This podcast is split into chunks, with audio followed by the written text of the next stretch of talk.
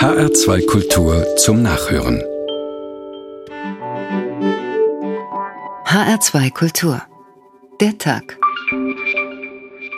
Mit Oliver Glab. Guten Abend. Wir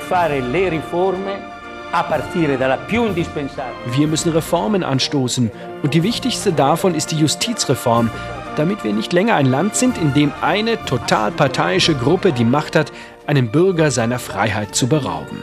Della sua libertà. Military personnel, including those risking their lives overseas. Militärs werden kein Geld bekommen. Staatliche Kredite für Privatpersonen und Unternehmen werden eingefroren. Lebensrettende Forschung wird gestoppt. Critical research into life-saving discoveries will be immediately halted. Ob der Strafnachlass angerechnet wird, darüber muss eine Senatskommission entscheiden oder auf Anfrage des Plenum, das dann über das Ausscheiden von Berlusconi abstimmen müsste. Oh, look, the American people overwhelmingly reject Obamacare. They understand it's not working. Die überwältigende Mehrheit der Amerikaner lehnen Obamacare ab. Sie verstehen, dass es nicht funktionieren wird.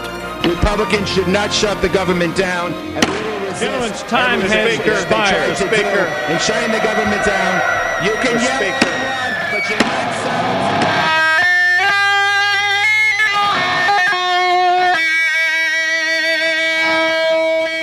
Mein Gram ist groß über das Schiff des Staates, so heißt es in dem Stück Die Wespen des griechischen Komödiendichters Aristophanes, der wohl der erste war, der den Staat mit einem Schiff verglichen hat. Aber dass selbst ein Komödiendichter nichts anderes als Gram empfindet beim Blick auf dieses Staatsschiff, das sollte uns ebenso zu denken geben wie das Bild, das wir uns zurzeit von solchen Staatsschiffen machen können, wenn wir in diesen Tagen zum Mittelmeer, nach Italien oder auch über den Atlantik nach Amerika blicken. Auf dem Staatsschiff Italiens sind Offiziere und Mannschaft gerade dabei, einen korrupten Ex-Kapitän namens Berlusconi auszuboten. Aber der nimmt kurzerhand einen Teil der Offiziere mit, dezimiert dadurch die Regierungsmannschaft und versucht noch schnell ein paar Löcher in den Schiffsrumpf zu bohren. Unter diesen Umständen das Schiff auf Kurs zu halten, ist schwer für den jetzigen Kapitän Enrico Letta, auch wenn es ihm heute nach einer erfolgreichen Vertrauensabstimmung erst einmal gelungen ist. Auf dem amerikanischen Staatsschiff war seit langem absehbar, dass es mit voller Kraft voraus auf eine Klippe, eine Fiskalklippe, auffahren würde.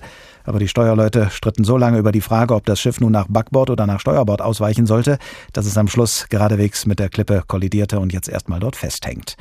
Und in der Flotte der Europäischen Union sind jetzt nicht mehr nur kleine Boote, sondern auch große Schiffe, nämlich das italienische und das französische mit löchrigen Segeln und Holzwürmern im Gebälk unterwegs. Aber die mahnenden Rufe der Admiralität verhallen ungehört, vielleicht auch, weil sie zu leise sind. Prinzipienreiter und Egomanen, wie man Regierungen lahmlegt, so heißt dieser Tag in HR2 Kultur. Und wir wollen wissen, wie viel Blockadepolitik, wie viele Machtspiele und wie viele Dickschädel eine Demokratie verkraften kann, was davon sie als unvermeidlich zulassen muss, wo sie sich wehren sollte und welche Antworten sie auf zu viele Prinzipienreiter und Egomanen geben kann. Beginnen wir mit dem Politiker, der erstaunlicherweise für sich in Anspruch nehmen könnte, die bislang stabilsten Regierungen geführt zu haben im sonst so instabilen Italien. Denn ausgerechnet Silvio Berlusconi war als Ministerpräsident länger im Amt als alle seine Vorgänger, und das nicht nur insgesamt, sondern auch am Stück. Es scheint demnach so, als hätten die Bürger Italiens nur die Wahl zwischen Berlusconi und dem ganz normalen Chaos.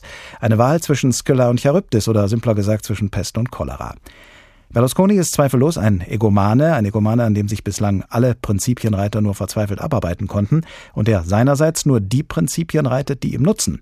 Welche Prinzipien das sind oder zu sein scheinen, das versucht jetzt erstmal unser Kollege in Italien, Karl Hoffmann, zu ergründen. Ganze Landstriche sind entwaldet worden, um all das Papier herzustellen, auf dem die Chronik der letzten 20 Jahre italienischer Politik rund um Silvio Berlusconi gedruckt wurde. Millionenfach prangt sein Name bis heute beinahe täglich auf den Titelseiten in- und ausländischer Blätter. Und die Kommentatoren begeistern oder entrüsten sich je nach politischer Zugehörigkeit immer wieder von neuem über Berlusconis ungebrochene Fähigkeit, das Land aufzumischen, die europäischen Partner zu düpieren, die Justiz auszutricksen und vor allem immer weiter Geld zu scheffeln. Aber auch Psychologen, Historiker, Soziologen und selbst Biologen befassten sich schon mit dem Phänomen Berlusconi, um das Geheimnis seines Erfolges und seiner Langlebigkeit zu ergründen. Einen interessanten Beitrag hat vor Jahren ein Mailänder Universitätsprofessor für Biologie geliefert, der Politiker verschiedenen Tierarten zuordnete. Einer, der untertaucht, dann wieder an die Oberfläche kommt, um sich erneut in die Tiefe zu stürzen. Silvio Berlusconi gleiche in vieler Hinsicht einem Delfin. Weniger schmeichelhaft fiel dagegen das Urteil des Neurophysiologen Mauro Mancia aus. Berlusconi sei ein kleingewachsener Mann, provinziell, in seinen Kleidern sehe er aus wie eine Schaufensterpuppe, außerdem drücke er sich ausgesprochen banal aus. Aber er sei auch ein Lehrbeispiel aus der Psychopathologie. Ein wichtiges Symptom für seinen Charakterzustand sei das ständige Lügen. Berlusconi leugne alles, selbst offensichtliche Beweise, so der Mediziner. Der kritische Journalist Indro Montanelli, selbst Opfer einer von Berlusconis unzähligen Verunglimpfungskampagnen, hat diese Pathologie so auf den Punkt gebracht. Eigentlich ist er der ehrlichste Lügner der Welt, denn er selbst glaubt fest an seine eigenen Lügen. Damit erklären sich das stets sichere Auftreten, die überzeugende Entrüstung, mit der Berlusconi alle auch noch so berechtigten Angriffe von sich weist, und die Skrupellosigkeit, mit der er seine Gegner ausschaltet. Der Zweck heiligt für ihn jedes Mittel und hat zwei banale Ziele Macht und Geld. Das Aalglatte des Delfins und die Leichtigkeit des perfekten Lügners haben ihn erst zum steinreichen Geschäftsmann und dann zum mächtigen Politiker gemacht. Eigentlich habe er Uniprofessor oder Dirigent werden wollen, erzählte Berlusconi einmal. Ein ehrgeiziges Ziel für den Sohn eines Mailänder Bankangestellten. Aber schon als Klosterschüler entschied er sich dann für den Handel. Für gutes Geld verkaufte er seinen Mitschülern Hausaufgaben.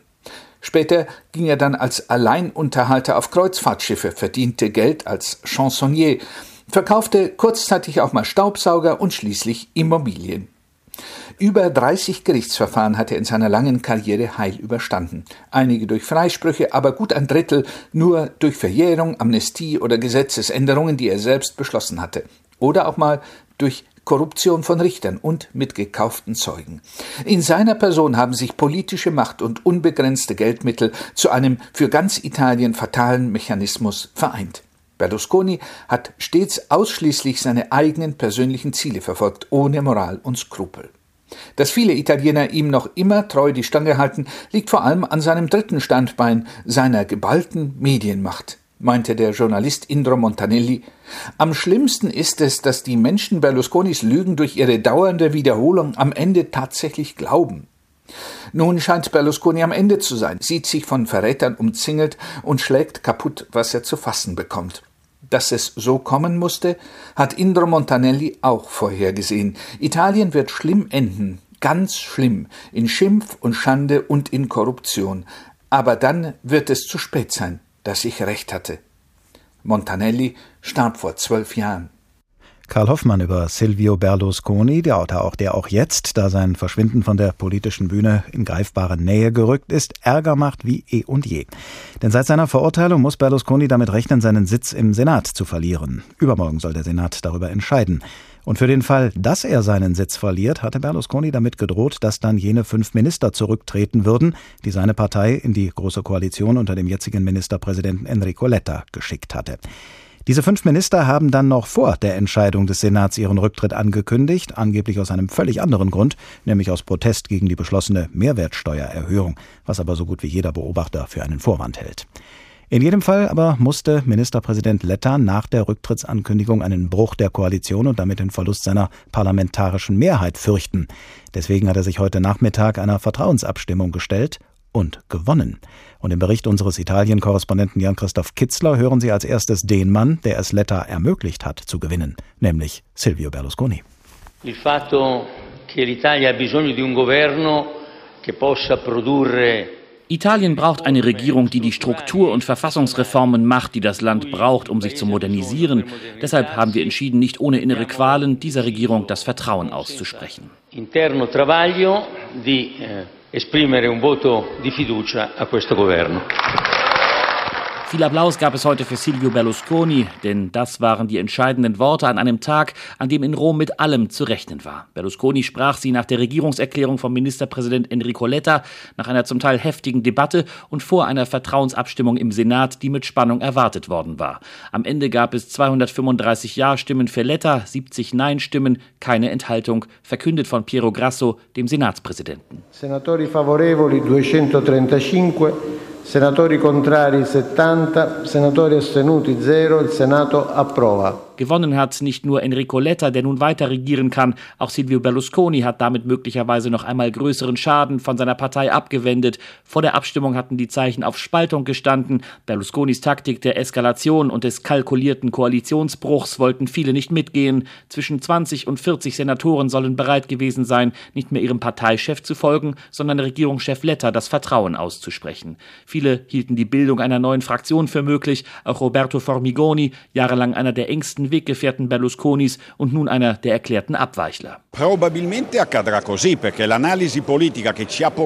Möglicherweise wird das so kommen, denn die politische Analyse, die uns zu dieser Geste der Verantwortung geführt hat, zu der wir uns bekennen, ist sehr viel stärker als die vom PDL zusammengesammelten Gründe, um diesen improvisierten Showdown zu rechtfertigen. Und weil es so viele Abweichler gab, weil ihre Zahl immer größer wurde, hat Silvio Berlusconi wieder einmal seine Meinung geändert. Der Kavaliere geht geschwächt aus diesem Tag, ihm wurde wurden in seiner Partei die Grenzen seiner Macht aufgezeigt. Die Regierung von Enrico Letta bleibt bis auf weiteres im Amt, aber Berlusconi hat immer noch die Macht, jederzeit eine neue Regierungskrise vom Zaun zu brechen. Letta versuchte in seiner Regierungserklärung heute deshalb keine schmutzige Wäsche zu waschen, sondern die Sachthemen in den Mittelpunkt zu stellen und die Aufgaben, die die Regierung noch vor sich hat. Abbiamo davanti wir haben vor uns eine große Chance, heute einen historischen Tag zu erleben, Entscheidungen zu treffen, aber vor allem die Chance, morgen zu arbeiten. Deshalb stelle ich die Vertrauensfrage, mit der ich das Leben und die Zukunft dieser Regierung verbinde. E. Es gibt also eine Art von politischer Stabilität in Italien, aber das Vertrauen in die Politik bei den Italienern ist nach dieser Krise nicht größer geworden.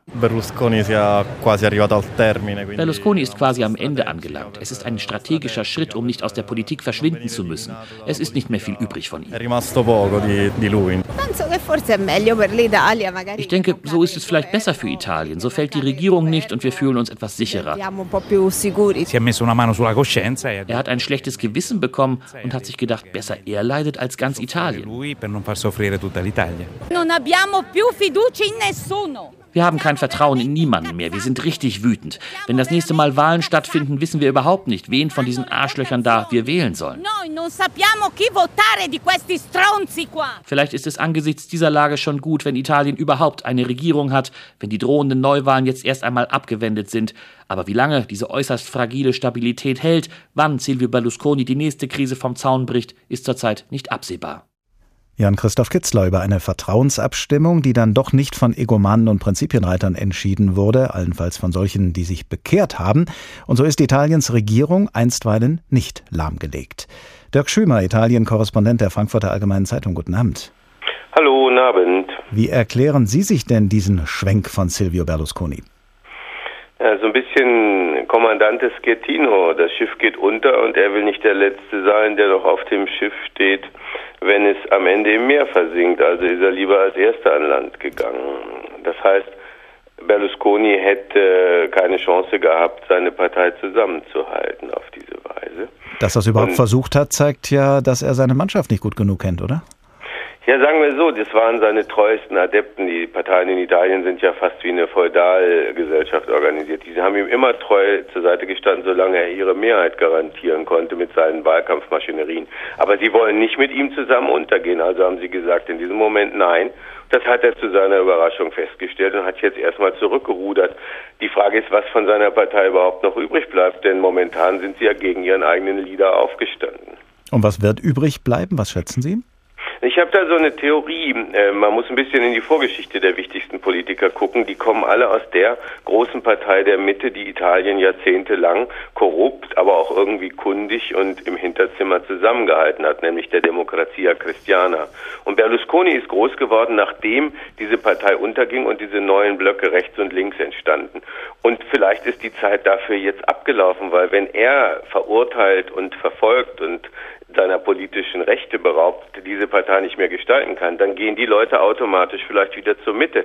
Und Letta seinerseits ist in der Mitte auch weg von den Kommunisten, die in seiner Partei mit ihm auf der linken Seite sind. Und auf einmal haben wir jetzt eine große Koalition der Mitte, wo die Leute sagen, im Dienste Italiens müssen wir jetzt irgendwie die Fäden ziehen. Das ist alles bei der letzten Wahl nicht zur Debatte gestanden, wo es einen Rechts-Links-Wahlkampf gab. Und es ist aber de facto jetzt eine große Koalition, aus der sich sogar noch Berlusconi verabschiedet, also was, was sogar nach ihm bleiben könnte. Das heißt also, Berlusconi ist mit seinem erneuten Versuch auszutesten, wie weit er gehen kann, jetzt endgültig an seine Grenzen gestoßen?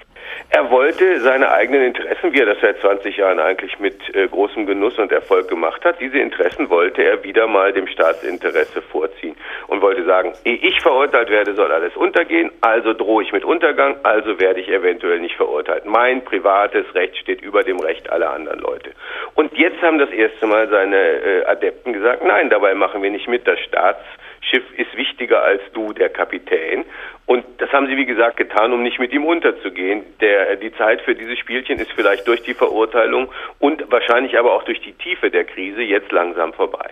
Es ist ja immer viel spe darüber spekuliert worden, warum Berlusconi eigentlich so weit kommen konnte. Und manche haben gesagt, das äh, liege auch daran, dass viele Italiener den Staat als Institution skeptisch betrachten, ihn vielleicht sogar ablehnen und dass sie Berlusconi dafür bewundert haben, immer, dass der alles tut, um staatliche Institutionen zu zerstören oder zumindest zu unterlaufen. Wird sich denn an dieser Einstellung auch dann etwas ändern, wenn Berlusconi selber nicht mehr mitmischt?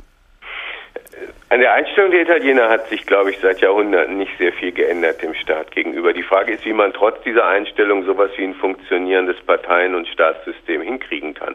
Die äh, Macht Berlusconis fußte sehr sicher darauf, dass viele Italiener auch selber klammheimlich gesagt haben, der ist doch klasse, der sagt, zahlt nicht so viel Steuern, der steht ein bisschen über den Gesetzen, der wird nicht für alles sofort abgeurteilt, der setzt seine Privatinteressen durch, der geht mit jungen Mädchen ins Bett. Also genau das, was ich, der normale Italiener, auch am liebsten machen würde.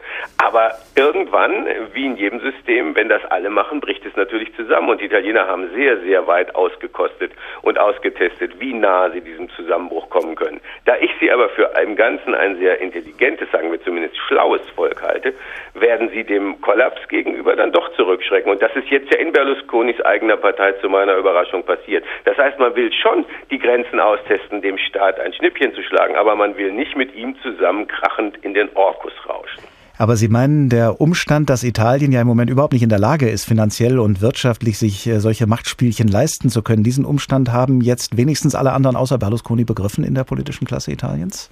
Das ist es. Berlusconi hat es übrigens auch begriffen. Es ist ihm nur egal, weil wenn er nicht mitspielen kann, sollen ruhig alle anderen auch nicht mehr spielen. Da ist er wie ein großer Junge. Aber das wollen eben nun seine Mitstreiter offenbar nicht und orientieren sich wie in alten christdemokratischen Zeiten um so eine Hinterzimmermitte. Wir müssen uns ja klar machen, die haben ja alle nicht zur Wahl gestanden. Berlusconi war Spitzenkandidat der Rechten und Bersani war Spitzenkandidat der Linken. Und jetzt haben wir auf einmal eine Regierung, die aus Enrico Letta und Berlusconis früherem Ziehsohn Alfano zusammengesetzt ist. Die haben sich alle aus dem Hinterzimmer nach vorne katapultiert und haben ihren Chefs gesagt, nein, nein, wir nehmen das jetzt alles in die Hand.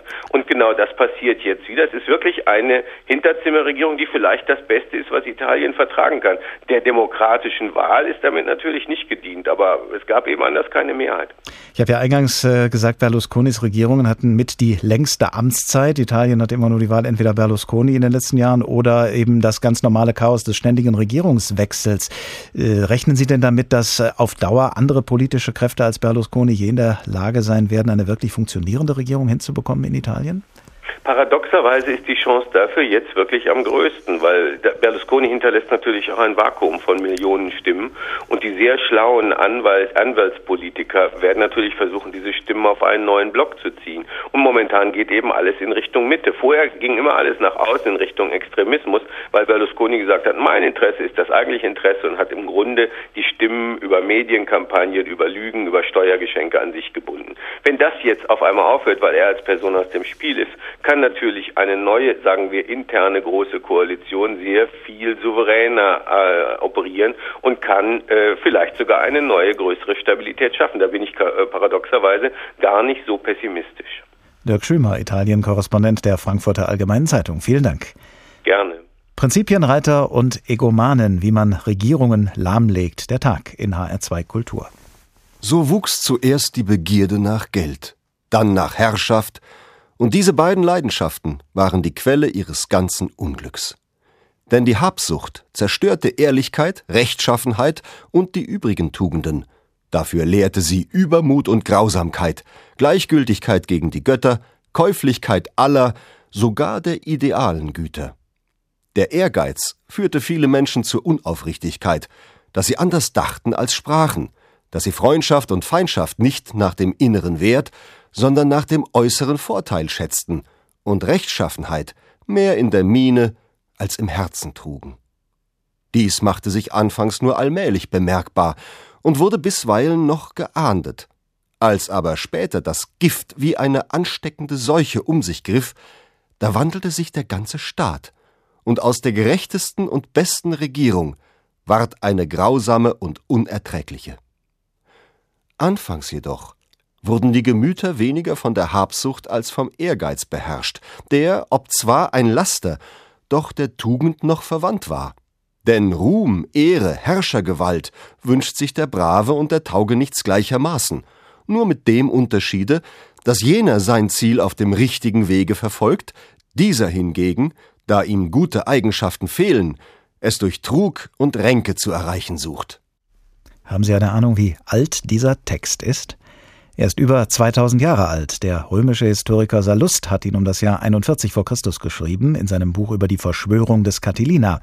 Eine Verschwörung, die den römischen Staat an den Rand des Abgrunds gebracht hat, die aber, so die Argumentation von Sallust, nur möglich war, weil zuvor schon Habsucht und Ehrgeiz den Boden dafür bereitet hatten.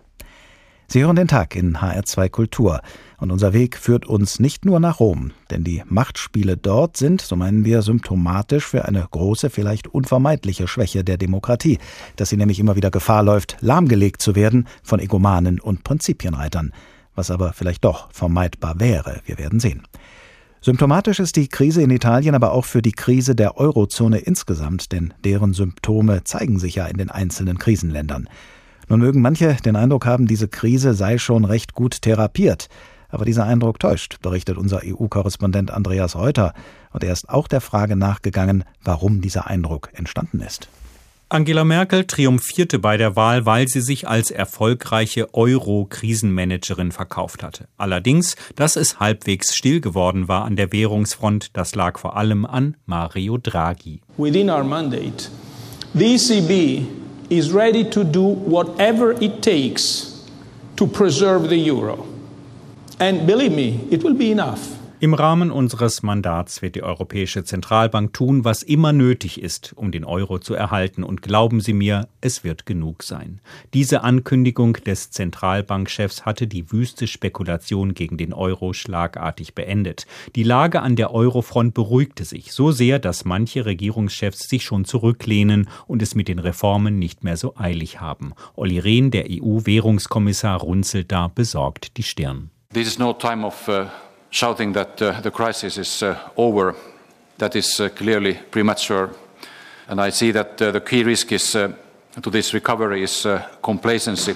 Dies ist nicht die Zeit, um zu verkünden, die Krise ist vorbei. Das ist ganz sicher verfrüht. Und als größte Gefahr bei der jetzigen Erholung, sagt Olli Rehn, sehe ich die Selbstgerechtigkeit. Und damit meint er Politiker, die es schon nicht mehr so genau nehmen mit dem Sparen, den Reformen, dem Streben nach mehr Wettbewerbsfähigkeit. Vier kleinere Euro-Länder stehen schon unter dem Rettungsschirm. Als Musterschüler in diesem Quartett der armen Schlucker gilt Irland. Schon Ende dieses Jahres, so die Hoffnung, könnte Irland das Hilfe Hilfsprogramm verlassen. Ganz sicher aber ist sich da niemand, also wird hinter den Kulissen hektisch nach Möglichkeiten gesucht, die ihren im Notfall weiter zu unterstützen. Noch wackeliger ist der Fahrplan für Portugal. Das Hilfsprogramm dort läuft bis Mitte 2014. Was danach kommt, steht in den Sternen, zumal es für die Regierung immer schwerer wird, ihre Sparprogramme durchzupauken gegen den Widerstand auf der Straße und aus dem eigenen Verfassungsgericht. Zypern rutscht derweil immer weiter in die Rezession und dass Griechenland es auf absehbare Zeit allein schaffen könnte, glaubt niemand mehr.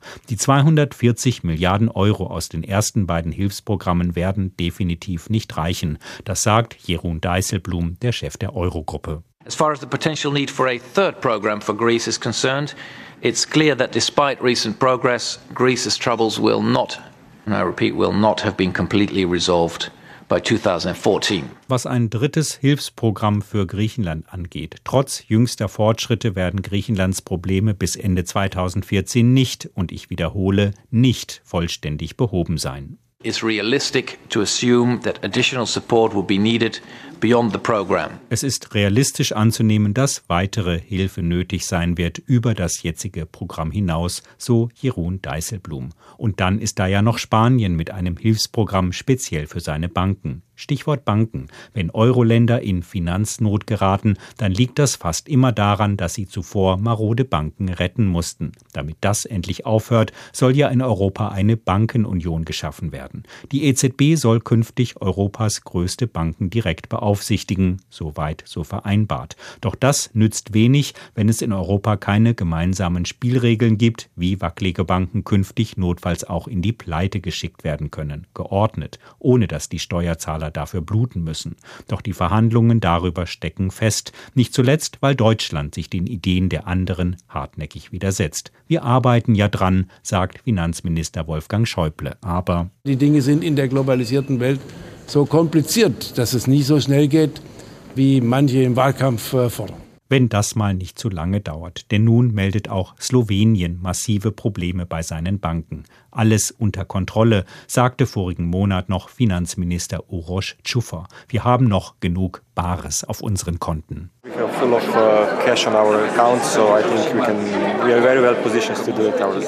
Wir sind sehr gut in der Lage, es allein zu schaffen, so der Slowene. Das aber sagen sie alle, die Finanzminister aus den Krisenländern, bis sie dann doch einen Hilfsantrag nach Brüssel schicken. Irland und Portugal, Zypern und Griechenland und jetzt auch noch Slowenien, dass die Krise in den kleinen Euro-Ländern noch nicht vorbei ist. Das hat, das hat also nach Meinung von EU-Währungskommissar Olli Rehn viel mit der Selbstgerechtigkeit von Politikern zu tun, die es mit Sparkurs und Reformen nicht mehr so genau nehmen. Das hat uns Andreas Reuter gerade berichtet in unserer Sendung über Prinzipienreiter und Egomanen und darüber, wie geeignet sie sind, so manche Regierung und in diesem Fall die Eurozone lahmzulegen. Umso schlimmer, dass sich inzwischen auch große Euro-Länder in einer Krise befinden. Italien etwa spielt nicht in derselben Liga wie Portugal oder Griechenland. Italien ist die drittgrößte Volkswirtschaft der Eurozone und auch die zweitgrößte Volkswirtschaft, Frankreich nämlich, hat Probleme mit ihrem Haushalt. Daniel Groß, Direktor des Center for European Policy Studies in Brüssel. Guten Abend. Guten Abend. Schauen wir aus aktuellem Anlass zuerst auf Italien. Was bedeuten solche Machtspiele, wie wir sie zuletzt dort erlebt haben, für die Finanz- und Wirtschaftskrise, in der sich das Land befindet? Und was bedeuten sie damit für Europa?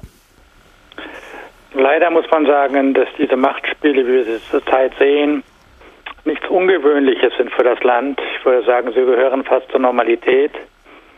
Und deswegen haben auch die Märkte relativ wenig reagiert. Es ist halt leider nichts Neues. Man ist das gewöhnt. Ich glaube, dass die Wirtschaft trotz der Spielereien in Rom relativ gut weiterlaufen wird. Aber ist es ein Unterschied, ob äh, entweder Portugal, Griechenland oder auch Spanien in einer Krise sind oder andererseits eben Italien, was die Größenordnung angeht? Das müsste sich doch Gewohnheit hin, Gewohnheit her doch stärker auswirken in der Eurozone, oder? Es ist ganz klar, dass eine Krise äh, in Italien äh, die gesamte Eurozone überfordern würde. Aber zum Glück ist die Situation in Italien fundamental anders als, sagen wir mal, Portugal, Griechenland oder auch Spanien. Denn Italien kann sich selbst finanzieren. Es gibt eine sehr hohe Sparquote in dem Land. Und deswegen sind die Italiener selbst bereit, ihre eigene Regierung zu finanzieren, was immer auch in Rom geschieht. Und deswegen wird das Land wohl auch absehbare Zeit keine Hilfsgelder aus dem Ausland brauchen. Nun haben wir allerdings auch Anlass, nach Frankreich zu schauen, in die zweitgrößte Volkswirtschaft der Eurozone. Dieses Land kriselt auch, ist möglicherweise noch gar nicht so sehr ins Bewusstsein der Menschen in Europa gedrungen, dass äh, diese Nation Probleme hat. Wie groß sind denn die Probleme dieser Grande Nation? Sie sind der Größe der Nation angemessen. Sie sind äh, auch fundamentaler Natur, äh, denn wenn wir auf den Exportsektor sehen, sieht man, dass Frankreich dort äh, nicht nur in den letzten Jahren, schon über das letzte Jahrzehnt Marktanteile verloren hat und sich deswegen auch ein äh, Außenhandelsdefizit aufgebaut hat. Bisher hält sich das allerdings noch in einem Rahmen, der finanzierbar ist. Und außerdem darf man ja nicht vergessen, dass in Frankreich der Staat sehr viel stärker ist als in Italien. Dass wenn es also mal zur Einsicht kommt, dass Reformen notwendig sind, dies leider noch relativ schnell durchgeführt werden können. Es gibt Beobachter, die sagen, Deutschland und Frankreich, die beiden großen äh, Staaten in der Europäischen Union, in der Eurozone, sollten auf Augenhöhe bleiben wirtschaftlich. Sobald ein Gefälle entstehe und dieses Gefälle immer größer werde, dann würde die EU, die Eurozone aus der Balance geraten. Wie sehen Sie das? Das stimmt durchaus. Es wäre wirklich wünschenswert, dass die beiden äh, sich, sagen wir, in einem ähnlichen Zyklus befinden. Aber man darf ja nicht vergessen, dass vor zehn Jahren es genau andersrum aussah. Damals wurde Deutschland als der kranke Mann Europas betrachtet und die französische Wirtschaft sah sehr viel besser aus. Jetzt, in den letzten zehn Jahren, hat sich das umgedreht. Hoffen wir, dass, den Franzosen, dass, dass es den Franzosen gelingt, auch jetzt noch wieder das Steuer rumzureißen. Und dann sieht es vielleicht in zehn Jahren wieder andersrum aus. Ich bin da relativ optimistisch, denn für die französische Regierung ist es nicht so sehr entscheidend, ob sie ihre Wirtschaft stärkt, sondern ob sie mit Deutschland auf Augenhöhe bleiben kann. Und wenn sie erkannt hat, dass dazu wirtschaftliche Reformen notwendig sind, werden sie auch unternommen werden. Eine besondere Verantwortung auf die Haushaltsdisziplin und auf die Reformfähigkeit von kriselnden Euro-Staaten zu achten, liegt ja nicht zuletzt bei der EU-Kommission. Nun ist aus Brüssel zu hören, dass der zuständige EU-Kommissar Olli Rehn sehr gerne deutlicher würde, zum Beispiel gegenüber Frankreich, dass aber Kommissionspräsident Barroso einen, ich sag mal, Kuschelkurs gegenüber den großen Defizitsündern verordnet hat. Was hindert denn den Kommissionspräsidenten daran, seiner Verantwortung stärker nachzukommen, als er das bislang tut? Grunde genommen ist er frei zu entscheiden denn äh, es gibt ja ganz besondere Regeln für den Kommissar, der für Wirtschaftsfinanzen zuständig ist. Er braucht also formal den Präsidenten der Kommission nicht zu fragen. Er kann direkt äh, seine eigene Meinung an das Kollegium aller Kommissare weitergehen und es bedarf schon gehörigen Mutes von Seiten der anderen, ihn zu überstimmen. Aber, Aber er selbst bringt offenbar so den Mut nicht auf. Ich habe das Gefühl, ne? dass man äh, zurzeit vielleicht doch mit Frankreich nicht zu hart sein sollte. Denn es ist ja schwierig für die Kommission gleichzeitig auf alle Länder der EU einzuschlagen und einzuklagen. Äh, es muss da schon etwas Prioritäten geben und zurzeit sind halt die Prioritäten anderswo. Aber zeigt sich da nicht doch in dieser Zögerlichkeit der Europäischen Kommission eine Schwäche der EU, dass es an der Spitze der Mitgliedstaaten unter den Staats- und Regierungschefs eben Leute gibt, die auch, sagen wir mal, egoman sind, die um jeden Preis ihre Prinzipien reiten und dass dieser Staats- und Regierungschefs letztlich wichtiger genommen werden als die Europäische Union als Ganzes? Das war leider schon immer so. Davon wird es war auch schon immer so, dass Deutschland, Frankreich eine spezielle äh, Behandlung erfahren. Das war auch schon vor zehn Jahren so, als Deutschland und Frankreich gemeinsam den Stabilitätspakt aufgeweicht haben. Und leider lässt sich daran nichts ändern.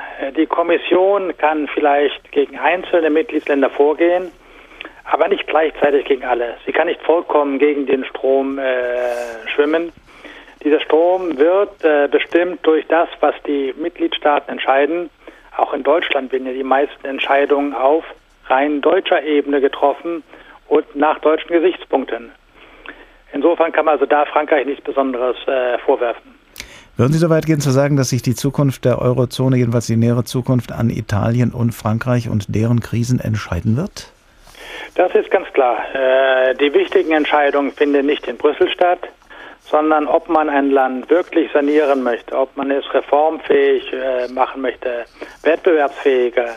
Das entscheidet sich nicht in Brüssel, sondern diese Maßnahmen müssen in den einzelnen Ländern beschlossen werden. Sie müssen getragen werden von den Parlamenten und noch viel wichtiger von den Sozialpartnern. Und äh, das ist äh, das, was wirklich für den Euro entscheidend sein wird. Daniel Groß, Direktor des Center for European Policy Studies in Brüssel. Vielen Dank. Von einer Eurokrise hat Sallust, der römische Historiker aus dem ersten Jahrhundert vor Christus, noch nichts gewusst, als er sein Buch über die Verschwörung des Catilina schrieb. Aber aus der Rede des jüngeren Cato in diesem Buch wird deutlich, dass zwar nicht Europa scheitert, wenn der Euro scheitert, dass aber Gut und Geld unweigerlich verloren gehen, wenn seine Hüter die Hände in den Schoß legen. An euch wende ich mich, denen von jeher Häuser, Landgüter, Bildsäulen und Gemälde mehr gegolten haben als das Wohl des Staates, und beschwöre euch, wollt ihr im Besitz dieser Dinge bleiben, an denen euer Herz hängt, welcher Art sie auch seien, wollt ihr euch ungestört euren Genüssen hingeben, so wacht endlich einmal auf und nehmt euch mit Eifer des Staates an. Soll unser gegenwärtiger Besitz, von welcher Art er auch sein mag, unser Eigentum bleiben oder mit uns zusammen in die Gewalt unserer Feinde kommen, Will man unter solchen Umständen noch von Milde und Mitleid sprechen? Aus Trägheit und Schwäche zögert ihr, indem immer einer auf den anderen wartet, im Vertrauen wohl auf die unsterblichen Götter, die unseren Staat schon oft aus den größten Gefahren gerettet haben. Nicht durch Gelübde und weibisches Flehen gewinnt man die Hilfe der Götter, mit Wachsamkeit, Tätigkeit, Besonnenheit wird alles zum glücklichen Ende geführt. Überlässt man sich aber gedankenloser Untätigkeit, ruft man vergeblich zu den Göttern. Sie sind aufgebracht und erzürnt. Prinzipienreiter und Egomanen, wie man Regierungen lahmlegt. Der Tag in HR2 Kultur. Aufgebracht und erzürnt sind in diesen Tagen auch die Politiker der Demokratischen und der Republikanischen Partei in den USA. Denn in gemeinschaftlicher Uneinigkeit haben diese beiden Parteien gerade die Arbeit der öffentlichen Verwaltung dort bis auf weiteres lahmgelegt, weil sie sich partout nicht auf einen Haushalt verständigen konnten. Deshalb kam es am gestrigen 1. Oktober, dem Beginn des neuen Haushaltsjahres in den USA, automatisch zum sogenannten Shutdown. Etwa 800.000 Behördenmitarbeiter bekommen bis auf weiteres kein Geld und ihre Arbeit bleibt liegen sei es bei der Arbeitsverwaltung im Nationalpark oder bei der Raumfahrtbehörde NASA. Und deshalb beschimpfen Demokraten und Republikaner einander jetzt sinngemäß als Egomanen und Prinzipienreiter. Denn jede Partei hat in einer Kammer des Kongresses die Mehrheit, sodass nun auch die beiden Kammern einander blockieren. Ganz grob gesagt geht es darum, dass die Republikaner keine Steuererhöhungen wollen, die Demokraten von Präsident Obama hingegen keine Ausgabenkürzungen.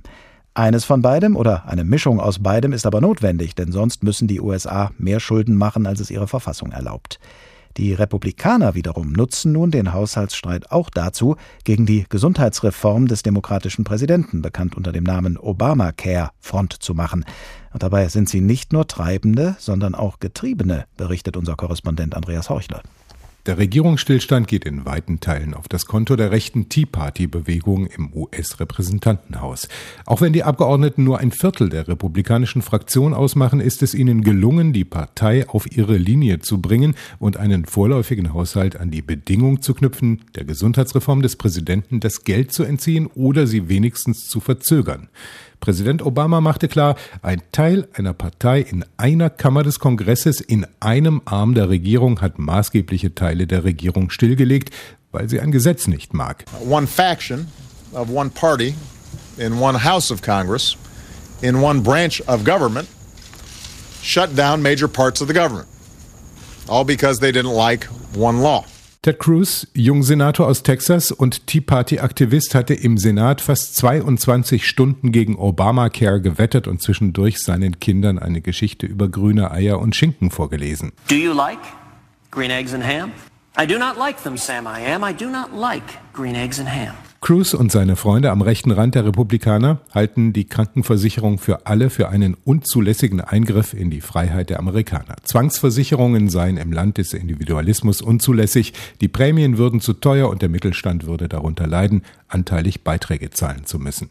Cruz, der als brillanter Redner schon als Präsidentschaftskandidat 2016 gehandelt wird, beharrte darauf, ein Gesetz zurückzuschrauben, das bereits 2010 verabschiedet und vom obersten Gerichtshof als verfassungsgemäß bestätigt wurde. Den Senator stört das nicht. Das mache nichts. Am Ende des Tages scherten sich die Menschen nicht um die Auseinandersetzungen einiger Politiker. Den meisten Leuten sei das einfach egal. But look, at the end of the day, it doesn't matter. It, it doesn't matter bickering back and forth between a handful of Washington politicians. Most people don't care. Nancy Pelosi, Minderheitsführerin der Demokraten, brachte es auf den Punkt. Sie glauben nicht an die Regierung, sie sind Anti-Regierungsideologen. Es handelt sich um einen Regierungsstillstand, der auf das Konto der Tea Party geht. They don't believe in government. They're anti-government ideologues. It's the Tea Party. Die Tea Party, ein Schmelztiegel aus der christlichen Rechten, Neokonservativen und Libertären, die sich 2009 formierte, will eine enge fundamentalistische Auslegung der US-Verfassung. Sie wendet sich gegen die Bundesregierung und tritt für die Rechte der Bundesstaaten ein, tritt für weniger Steuern und weniger Staat ein, wacht über die bestehenden Waffengesetze und ist gegen Abtreibung. Gemäßigte Republikaner wie der Abgeordnete Michael Grimm aus New York sind erschüttert über die eigene Partei, die sich von der Tea Party dominieren lässt. Im aktuellen Streit brauche man dringend eine Koalition von Abgeordneten, die sich auf die Menschen besinnen, die heute nicht zur Arbeit gehen dürfen. We're going to need uh, a coalition of members to finally say, listen, the most important thing here eine solche Koalition scheint am zweiten Tag des Stillstands nicht in Sicht. 800.000 Regierungsmitarbeiter stehen auf der Straße, die Republikaner taktieren mit kleinen Zugeständnissen, die Post wenden mit der Forderung nach einem Budget ohne Einschränkungen von den Demokraten abgelehnt werden. Präsident Obama gewinnt an Statur, aber auch die Tea Party und ihr neuer starker Mann Ted Cruz. Während des Wahlkampfs 2012 schien die Bewegung schwächer zu werden. Die Sympathiewerte für die Radikalen im Parlament scheinen in den Tagen von Obamacare und NSA-Bespitzelung wieder zu steigen, besonders außerhalb der großen Städte. Dick Durbin, demokratischer Senator aus Illinois, stellt in CNN die Frage, auf die viele Amerikaner keine Antwort wissen. Wie kommt es eigentlich, dass Senator Cruz oder die Tea Party glauben, sie könnten über die Prioritäten der amerikanischen Regierung bestimmen? Why does this senator or the Tea Party Republicans think they can pick and choose the priorities of the American government? Bezogen auf den Government Shutdown haben die Tea Party Aktivisten und Ted Cruz genau das erreicht. Die Diskussion um Obamacare wird wieder kontrovers geführt. Die Tea Party ist unerschrocken genug, mit dem Feuer zu spielen, das die US-Wirtschaft verbrennen könnte, die sich gerade wieder erholt. Prinzipienreiter und Egomanen, wie man Regierungen lahmlegt. Der Tag in HR2 Kultur. Professor Stefan Bierling vom Institut für Politikwissenschaft der Universität Regensburg und unter anderem spezialisiert auf Innen- und Wirtschaftspolitik der USA. Guten Abend. Schönen guten Abend. Warum lässt sich die Mehrheit der republikanischen Abgeordneten von einer Minderheit in den eigenen Reihen einen politischen Kurs vorschreiben, der das Land jetzt erstmal an die Wand gefahren hat? Das hat was mit internen Machtkämpfen auch in der Republikanischen Partei zu tun. Der Sprecher des Repräsentantenhauses, also der oberste Republikaner im Repräsentantenhaus, hat immer klar gemacht, dass er nur für Kompromisse sein wird, wenn er seine eigene Partei mitnehmen kann. Und in seiner eigenen Partei gibt es eben, wie der Beitrag gerade schön ausgeführt hat, eine große Zahl von Leuten, die auf nihilistische Fundamentalopposition setzen. Und die dann auch bei den Wählern mehr Rückhalt hätten als die Gemäßigten, denn das äh, wäre ja die Voraussetzung dafür, dass die sich als Minderheit durchsetzen können. Ne? Da muss man ein Faktum über das amerikanische Wahlsystem kennen. Die Abgeordneten im Repräsentantenhaus werden gewählt in Wahlkreisen, also nicht über eine Liste, sondern sie haben einen ganz festen Bezirk mit ihren eigenen Wählern. Und über die letzten 20, 30 Jahre sind diese Bezirke so zugeschnitten worden, dass sie quasi unangreifbar geworden sind. Also Republikaner haben ihre Bezirke so zugeschnitten, dass nur noch Republikaner dort wählen. Das heißt, diese Abgeordneten schauen nicht auf das nationale Wohl, die schauen nicht mal auf das Wohl der Partei, die schauen nur auf ihre Wiederwahlchancen und dort haben sie im Grunde carte blanche in ihrem eigenen Wahlkreis. Nun nimmt ja die Tea Party auch für sich in Anspruch, an das nationale Wohl zu denken. Sie sieht dieses Wohl aber darin, äh, dass der Staat äh, als Institution nicht zu mächtig werden soll. Sie argumentieren gegen die Gesundheitsreform, dass sie ihre Freiheit äh, vom Staat eingeschränkt sehen. Ist das der Grundkonflikt, der immer wieder geeignet ist, die amerikanische Politik lahmzulegen? Der Konflikt zwischen denen in Washington und denen im übrigen Land? Den Konflikt kennen wir, und das sagen Sie völlig richtig, seit äh, Generationen im Grunde. Wahlkampf gegen Washington zu machen, gegen die da oben, ist sowas wie in Deutschland Wahlkampf gegen Brüssel zu machen und irgendwelche Vorgaben der Euro-Bürokratie zu kritisieren. Das kommt immer gut an. Was allerdings diesmal anders ist, ist die Schärfe, ist die Brutalität dieser Forderung und sie geht in eine Richtung, die letztendlich nicht mehr für Kompromiss offen ist. Und das ist die Tea Party äh, zum Teil in einer Art und Weise, die wir kaum in anderen westlichen Demokratien sehen im Moment. Nun haben wir ja 1995, 96 eine ähnlich eskalierte Situation gehabt. Der damalige demokratische Präsident Bill Clinton hat damals gegen republikanische Mehrheiten in beiden Häusern ankämpfen müssen. Gleichwohl äh, hat er dann die nächste Präsidentschaftswahl gewonnen, während die Republikaner eine ziemliche Schlappe bei der nächsten Kongresswahl erlebt haben. Was hat Clinton damals von seinem Standpunkt aus betrachtet richtig gemacht? Nun, er hat die Republikaner einfach ins offene Messer laufen lassen. Damals war Newt Gingrich der Sprecher des Repräsentantenhauses, der wollte seine Agenda durchsetzen, die im letzten sehr viel kompromissbereiter und weniger radikal war, als was wir heute von der Tea Party sehen. Und ich befürchte für die Republikanische Partei, dass es sich mit dieser Strategie ruinieren wird. Und das ist fürs politische System der USA schlecht, weil man kompromissbereite Parteien braucht. Ein Präsident kann eben nicht wie ein deutscher Kanzler auf eine Mehrheit im Parlament bauen, sondern er muss immer wieder nach neuen Mehrheiten angeln. Und wenn wir so eine Fundamentalopposition haben, die jetzt vielleicht sogar noch belohnt werden sollte, wird das Regieren schwieriger. Aber alle Umfragen zeigen, die Amerikaner sind erbost und werden mit jedem Tag erboster sein, wo die Regierung geschlossen ist, über diese Konfrontationspolitik der Tea Party. Professor Stefan Bierling vom Institut für Politikwissenschaft der Universität Regensburg und unter anderem spezialisiert auf Innen- und Wirtschaftspolitik der USA. Vielen Dank. Bitteschön. So fingen sie an, durch Beschuldigungen des Senates die Plebejer aufzuwiegeln und dann durch Geschenke und Versprechungen noch mehr zu entflammen, sich selbst aber auf diese Weise Namen und Einfluss zu verschaffen. Gegen sie arbeitete mit allen Mitteln der größte Teil des Adels, scheinbar für den Senat, im Grunde aber für die eigene Machtstellung. Denn, um kurz die ganze Wahrheit zu sagen, wer immer in jener Zeit politische Wühlereien betrieb, tat es unter ehrenhaft klingenden Vorwänden. Die einen, als ob sie die Rechte des Volkes verteidigten, andere, um das Ansehen des Senats möglichst zu erhöhen. In Wirklichkeit aber, so sehr sie auch das allgemeine Wohl vorschützten, kämpfte jeder nur für seine eigene Machtstellung, und sie kannten weder Maß noch Ziel in diesem Streite. Beide Parteien verfolgten rücksichtslos ihren Sieg. Kaum zu glauben, dass der römische Historiker Sallust mit diesen Worten nicht etwa Republikaner und Demokraten im US-Kongress beschreibt, sondern die Politiker im alten Rom. Sie hören den Tag in HR2 Kultur über Prinzipienreiter und Egomanen und darüber, wie man Regierungen lahmlegt. Dieses Phänomen haben wir nun beim Haushaltsstreit in den USA betrachtet, bei den Aktivitäten und Nichtaktivitäten im Kampf gegen die Eurokrise und ganz am Anfang unserer Sendung auch beim jüngsten Machtspiel von Silvio Berlusconi, der gerade noch drauf und dran schien, die Koalition seiner Partei mit Ministerpräsident Enrico Letta zu sprengen und dann mit einem Schwenk in letzter Minute dafür sorgte, dass Letta die heutige Vertrauensabstimmung im Parlament doch noch gewinnen konnte. Und jetzt kommen wir auf unsere Kernfrage zurück. Ob und wie lange sich nämlich eine Demokratie das Gebaren von Prinzipienreitern und Egomanen gefallen lassen muss. Professor Michael Zürn, Direktor der Abteilung Global Governance am Wissenschaftszentrum Berlin für Sozialforschung. Guten Abend. Schönen Abend. Egomanie, Dickschädeltum, Blockadepolitik und Machtspiele sind selbstverständlich Teil von Politik. Gehören sie auch zur Demokratie? Notwendig? Natürlich gehören sie zur Demokratie.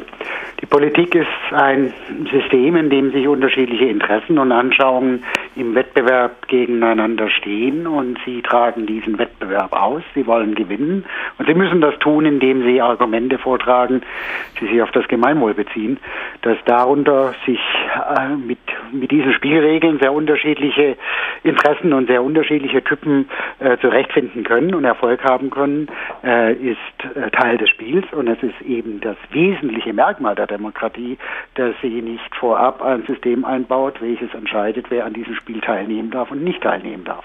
Versuchen, versuchen wir mal die entscheidende Grenze auszuloten. Politik wird ja häufig mit Theater verglichen. Schauspieler müssen eitel sein, sonst wären sie keine Schauspieler. Sie dürfen aber nicht ausbrechen aus dem Ensemble. Die Gesamtleistung des Ensembles darf nicht leiden. Ähm, wie viel Geplänkel hält dann eine Regierung, eine Demokratie aus und ab wann wird es wirklich gefährlich? Kann man das an Beispielen klar machen? Natürlich ist die Demokratie immer äh, an dieses Problem gebunden, dass sie im Prinzip auf Voraussetzungen beruht, die sie selbst nicht herstellen kann. Insofern äh, ist die Rede von der wehrhaften Demokratie natürlich eine, warum, wo es genau um diese Frage geht, sozusagen, äh, welche Gruppen kann ich verbieten, welche kann ich ausschließen aus dem äh, politischen äh, Spiel. Das ist eben etwas, was durch die Verfassung im Allgemeinen festgelegt wird und durch die Verfassungsgerichte in all den Fällen, über die wir jetzt reden, äh, sind das aber natürlich Akteure, die sich vielleicht teilweise am Rande äh, der, der Verfassung bewegen, aber keinesfalls äh, sagen, dieser Typus von Akteur ist, der systematisch darauf ausgerichtet ist, das System zu zerstören als offenes Ziel. Und das ist Voraussetzung dafür, dass man sie verbieten kann. Sie haben das Stichwort Verfassung gerade genannt. Inwiefern begünstigen denn die jeweiligen Verfassungen, äh, die jeweilige Verfassung eines Landes eine Entwicklung, in der eben Prinzipienreiter und Egomanen eine Regierung lahmlegen können? Ich meine, die, die Entwicklungen in Italien und und den USA weisen natürlich wunderbare Parallelen auf und das haben Sie ja in der Sendung gezeigt. Aber trotzdem reden wir, glaube ich, über zwei sehr unterschiedliche äh, Phänomene. In den USA äh, spiegelt sich eine ganz inzwischen tief gespaltene Gesellschaft äh, im Kongress letztlich wieder. Wir haben eine Polarisierung, die sich in den letzten Wahlen zeigt. Wir haben geringe Wählermobilitäten äh, und äh, wenn man die, die Wahlergebnisse etwa seit dem Sieg von, von Bush über äh, äh, damals den äh, Vizepräsidenten Gore anschaut, dann, dann merkt man, dass, dass hier sozusagen in diesem Lande auch in der Wählerschaft zwei Lager sind, die relativ unversöhnlich gegenüberstehen und das spiegelt sich in gewisser Weise im Kongress wieder. Und das institutionelle System der USA, die Verfassung der USA lässt natürlich genau diesen konfliktfreien Lauf, weil es immer wieder für diese Situation sorgt, dass ein Präsident aus einem Lager einem äh, Kongress aus einem anderen Lager gegenübersteht, die sich dann äh, gegenseitig blockieren können. Das ist in parlamentarischen Systemen, wo die Parlamente die Regierungschefs wählen und von daher im Normalfall der Regierungschef auch die Mehrheit im Parlament hat, äh, anders. Und insofern ist es dieser Teil des amerikanischen Systems, der diesen Konflikt voll ausleben lassen kann. Ich glaube, in, den, in Italien wir über, äh, reden wir über ein anderes Phänomen. Eine Gemeinsamkeit, ein Motiv, das USA und Italien miteinander verbinden, ist auch dasjenige, so haben wir es jedenfalls festgestellt in unserer Sendung, diejenigen, die den Staat lahmlegen, also Berlusconi bzw. die Tea Party, die zehren von einem schlechten Image des Staates als Institution, von einer gewissen Staatsfeindlichkeit in Teilen der Bevölkerung. Auf der EU-Ebene, über die wir ja auch gesprochen haben, zehren die Regierungen der Nationalstaaten von einer gewissen Europafeindlichkeit. Ist das unvermeidlich, dass der Staat, dass die EU einen so schlechten Ruf hat, dass einzelne Politiker oder Regierungen das für ihre Zwecke ausnutzen können? Ach, es ist ja nicht nur der schlechte Ruf der, der EU. Wir, wir haben, denke ich, generell das Phänomen, dass, dass die Politik als solche einen miserablen Ruf hat. Und wir, wenn wir die Vertrauenswerte anschauen, OECD weit in allen entwickelten westlichen Industrieländern ja nun eine Gemeinsamkeit haben, dass Parteien und Parlamente einen extrem schlechten Ruf haben. Verglichen mit Parteien und Parlamenten haben natürlich selbst die europäischen Institutionen noch einen ordentlichen Ruf. Das Erstaunliche ist, dass sozusagen alle, die Demokratie wollen, alle sich am demokratischen Prinzip orientieren. Wenn es aber dann um konkrete Institutionen geht, die die Entscheidungen treffen, technokratischen Institutionen wie Verfassungsgerichten, Zentralbanken, aber teilweise auch den europäischen Institutionen mehr Vertrauen geschenkt wird als den Parteien und den Parlamenten. Und diese äh, dieses Paradox. Einerseits will man die Demokratie, andererseits traut man vor allem den Experten und nicht so sehr den Mehrheitspolitikern. Äh, das schafft Raum für solche neopopulistischen Bewegungen, wie sie die Tea Party und Berlusconi gemeinsam sind. Professor Michael Zürn, Direktor der Abteilung Global Governance am Wissenschaftszentrum Berlin für Sozialforschung. Vielen Dank. Dankeschön. Und am Ende unserer intensiven Auseinandersetzung mit Prinzipienreitern und Egomanen kehren wir ein letztes Mal zur Verschwörung des Catilina zurück, die der römische Historiker Sallust beschrieben hat und die seiner Ansicht nach nur zustande kommen konnte, weil es in der römischen Republik des ersten Jahrhunderts vor Christus zu viel Egomanie und zu viel Prinzipienreiterei an der falschen Stelle gegeben hatte. Und so sollten wir uns wohl zu Herzen nehmen, was Sallust den jüngeren Cato sagen lässt. Denket doch nicht, dass unsere Väter nur durch Waffengewalt ihren Staat aus kleinen Anfängen so groß gemacht haben. Wenn dem so wäre, müsste er ja jetzt in der glücklichsten Lage sein, da wir ja mehr Verbündete und Bürger auch mehr Waffen und Pferde haben als sie. Nein, was sie groß gemacht hat, war etwas anderes, etwas, was bei uns nicht mehr zu finden ist. Tätigkeit im Innern, gerechtes Regiment in den Provinzen, bei Beratungen ein Geist, der über der Sache steht und nicht durch Schuldbewusstsein oder Leidenschaft getrübt ist.